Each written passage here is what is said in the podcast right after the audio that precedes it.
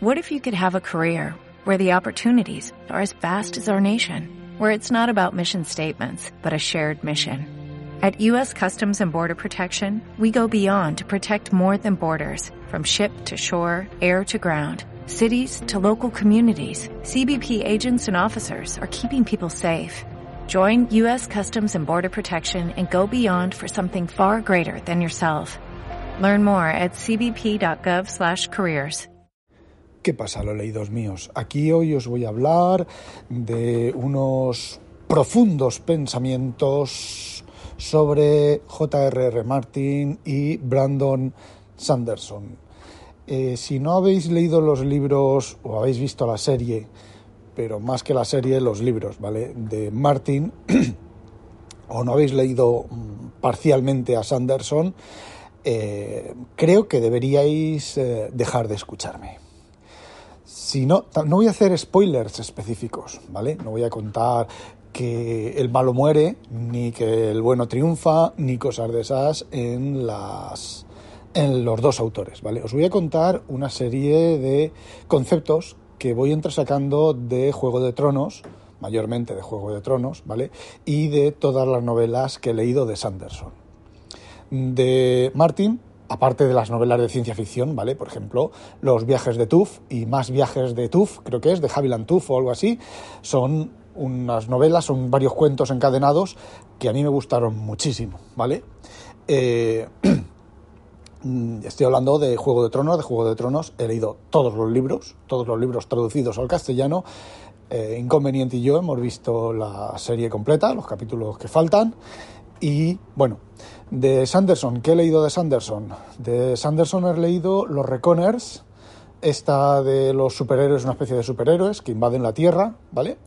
Eh, he leído eh, Nacidos de la Bruma, la primera trilogía y lo que se publicó, los dos o tres, dos primeros volúmenes de la segunda trilogía de Nacidos de la Bruma y del Archivo de las Tormentas. Llevo 300 páginas del primero de los cuatro volúmenes que hay. Pero tanto en Martin como en Sanderson, más en Sanderson que en Martin, estoy viendo una serie de paralelismos, una serie de eh, argumentos hechos con un molde. Más que con un molde, porque Martin no está hecho con un molde. Bueno, en Martin sí que hay moldes, ahora os los comentaré, pero en Sanderson más. Os explico. En Martin, por ejemplo, el molde es que no puedes cogerle cariño a nadie porque te lo va a matar. El personaje te lo va a matar. Eh, también es cierto que luego recupera personajes, ¿vale? Por, ejemplo, la madre de Aria, pues en las novelas vuelve a aparecer. Después de muerta, vuelve a aparecer. Y no hablemos de eh, John Nieve. No sabes nada, John Nieve. Vuelve a aparecer. Entonces, tampoco sabes muy bien si los va a matar o no los va a matar. Por ejemplo, mm, Tyron, que se sepa, no lo ha matado. Pero mm, cualquiera sabe, ¿vale? En los libros. Un problema que ha tenido Martin es que como ha tenido tanta... Eh, tanta eh, publicidad él mismo metiéndose en los foros y demás, esto lo he leído, no recuerdo dónde, eh, resulta que la gente le adelantaba finales de las novelas y parece ser que alguien le adelantó el final de la novela que él tenía previsto, no de la serie de los dragones, sino de la novela. Yo os digo ya que la serie de, televisión, el final era muy previsible. A ver, el final final cuando Aria hace lo que hace, no, ¿vale? Eso a mí me pilló, bueno, me pilló descojaringado, pero era una de las posibilidades más más comunes, ¿vale? Normalmente las novelas de aventuras, las novelas de, sobre todo de fantasía, es el héroe está en las últimas, no existe solución, no se puede arreglar nada, ya es el final absoluto de todo. Y sin embargo, triunfa, con una vuelta de tuerca, con algún tipo de truco literario. En este caso, en el caso de Martin, bueno, si habéis visto el final de la serie, pues vale, es un truco literario, ¿vale? Bastante, bastante truco y bastante previsible. Pero lo que yo creo que es Invernalia, lo que yo creo que es eh, las novelas de Juego de Tronos y dónde están, eh, aquí es donde realmente vienen los posibles spoilers. Y si os fijáis, en la introducción de, la serie, de los capítulos, se ven los castillos construyéndose como si fueran máquinas que se construyen, ¿vale? Bueno, pues es... Creo que lo he dicho en el, en el, en el em, Leña al Mono, creo que lo he comentado alguna vez. Eh, simplemente es... Juego de Tronos es o un universo experimental en el cual han construido, mm, nosotros los humanos, hemos construido unas reglas, una situación, hemos puesto ahí a una serie de humanos y son las evoluciones y cómo funcionan en ese universo, en ese planeta. Eso o una simulación por software exactamente igual. Y posiblemente el final, el capítulo final sea pues gente comentando, humanos del futuro, comentando en el resultado del experimento, ¿vale? Eh, ¿Qué es lo que me lleva a pensar eso? Pues el hecho de los arranques de los capítulos con esta maquinaria y también el hecho de que no se sabe los inviernos cuánto van a durar ni el tema de, las, de los planetas y demás, porque hay maestres, hay investigación, pero la investigación astronómica eh, brilla por su ausencia. Y por ejemplo, Sanderson en el Antris hay un eclipse y se prevé el eclipse y se calcula el eclipse. Sin embargo, en, en Martin no se puede prever cuánto van a durar los inviernos. Eso quiere decir que estamos con un sistema de soles múltiples y el planeta traza una órbita súper compleja ¿vale? Que puede ser realmente una órbita súper compleja, puede ser. La opción es lo que os he comentado, del universo eh, paralelo montado, universo sintético, ¿vale? Eh, la simulación informática o una serie de humanos que se quedaron atrapados en ese planeta, desarrollaron toda esa tecnología y la magia no es más que, fijaos que en Martin hay poca, muy poca magia en, en esa serie, ¿vale? No son más que efectos de super tecnología, nanomáquinas dentro de las personas, que algunas personas que saben controlar esas nanomáquinas les permiten hacer cosas. Eh, bueno, pues yo creo que el final de la serie de Martin iba a terminar por ahí o posiblemente termine por ahí. Bueno, y respecto al Cosmere de Sanderson, creo que la idea es muy similar. Si habéis leído la segunda parte, la segunda trilogía de Nacidor de la Bruma, ya las cosas, bueno, incluso el final de la primera trilogía ya os plantea de que, eh, bueno, lo que os plantea, lo que está comentando, lo que ocurre y lo que ocurre al, al final de la primera serie y la, la, digamos que el desarrollo de la segunda serie. En la segunda serie, bueno, pues están aproximadamente en medio de la revolución industrial y hay magia, ¿vale? Pero esa magia, conforme se va leyendo, sobre todo la segunda serie, va evolucionando hacia una especie de tecnología estilo Arthur C. Clarke, en la que una tecnología lo suficientemente avanzada es indistinguible de la magia. Yo me imagino que en el archivo de las tormentas, solamente he leído 300 páginas del primer tomo, el, el tema mm, creo que va por ahí, ¿vale? Va también por ahí. Y entonces, ¿qué es lo que va a ocurrir? Pues que la explicación del Cosmere no es más que gente que ha perdido la tecnología en distintos planetas, planetas unos cercanos a otros o lejanos, ¿vale?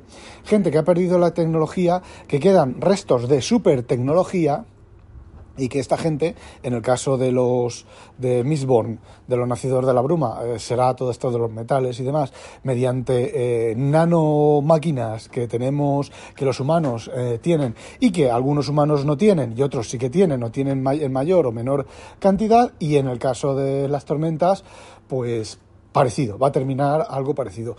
Por eso os he comentado lo del tema de los moldes. Vale, y aquí sí que voy a hacer spoilers específicos de Nacidos de la Bruma y de lo poco que llevo del archivo de las tormentas. El final de la trilogía es que simplemente hubo un problema y hubo un super, super genio, ¿vale? Que cambió la posición de los planetas y las puso mal. Entonces, pues está el problema y los, el sistema solar en el cual están viviendo los nacidos de la bruma se iba a destruir y lo que hicieron fue, eh, bueno, pues el final es eh, finalmente el, héroe, que no es el héroe que pensamos que es, ¿vale? No es Keisler, eh, ni la chica pues consigue los datos necesarios para volver a reordenar el sistema solar para en el planeta en el que viven eh, los humanos pues tengan sus ciclos normales y corrientes pues como tenemos aquí en la Tierra. Luego queda el tema de los metales que ya os he digo, ya os he dicho que debe de ser un tema de nanotecnología, de supertecnología ahí que queda apalancada y que, y que bueno, al final terminarán descubriendo en, el último de la cuarta serie, según Sanderson, eh, bueno, a ver, os cuento. De Nacidos de la Bruma hay, va a haber cuatro series de libros. La primera que está publicada completa, la segunda que está eh, publicada completa, que, es, que llega hasta Nacidos de la Bruma, eh, volumen 7, que fue publicada hace poco, ¿vale? Y esa es la segunda. Hay una tercera y una cuarta. Una tercera que se lleva a cabo en un universo paralelo, eh, digamos que con nuestra tecnología, y una cuarta en la cual es el futuro. Bueno, pues al final de la cuarta, lo más seguro que se va a desvelar todo el tema de las nanomáquinas y demás. Lo mismo que va a ocurrir en los 10 tomos de juramentada, que llevan cuatro y bueno, el tema, no me acuerdo ahora de los nombres, lo siento. El tema de las cositas estas que empiezan a hablar con. que empieza a hablar con el. Caladín este, que es el, guerrero este que ahora es esclavo y está llevando los puentes y cosas de esas. Pues si os fijáis, el, el, viento este, el ser este de viento, se está convirtiendo cada vez más, cada vez más en un seón, en un seón del Antris. Es decir, en el Antris los seones ya existían, ¿vale? Y son los compañeros de cada persona y tal. Y aquí, en el archivo de las tormentas, estaba, estamos naciendo, viendo nacer a los seones.